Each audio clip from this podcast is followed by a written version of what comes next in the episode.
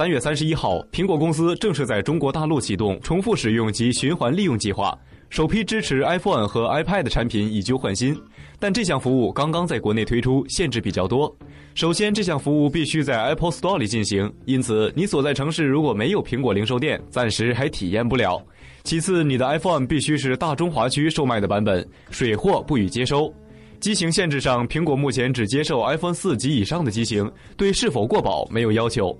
不过，目前的问题是，苹果官方渠道回收的价格确实非常低，而且对 iPhone 有着相对严苛的要求，哪怕是一些磕碰或者是屏幕上一道划痕，都有可能让你的回收价格再创新低。这对于二手市场相当繁荣的中国地区来说，显然这样的服务不太接地气。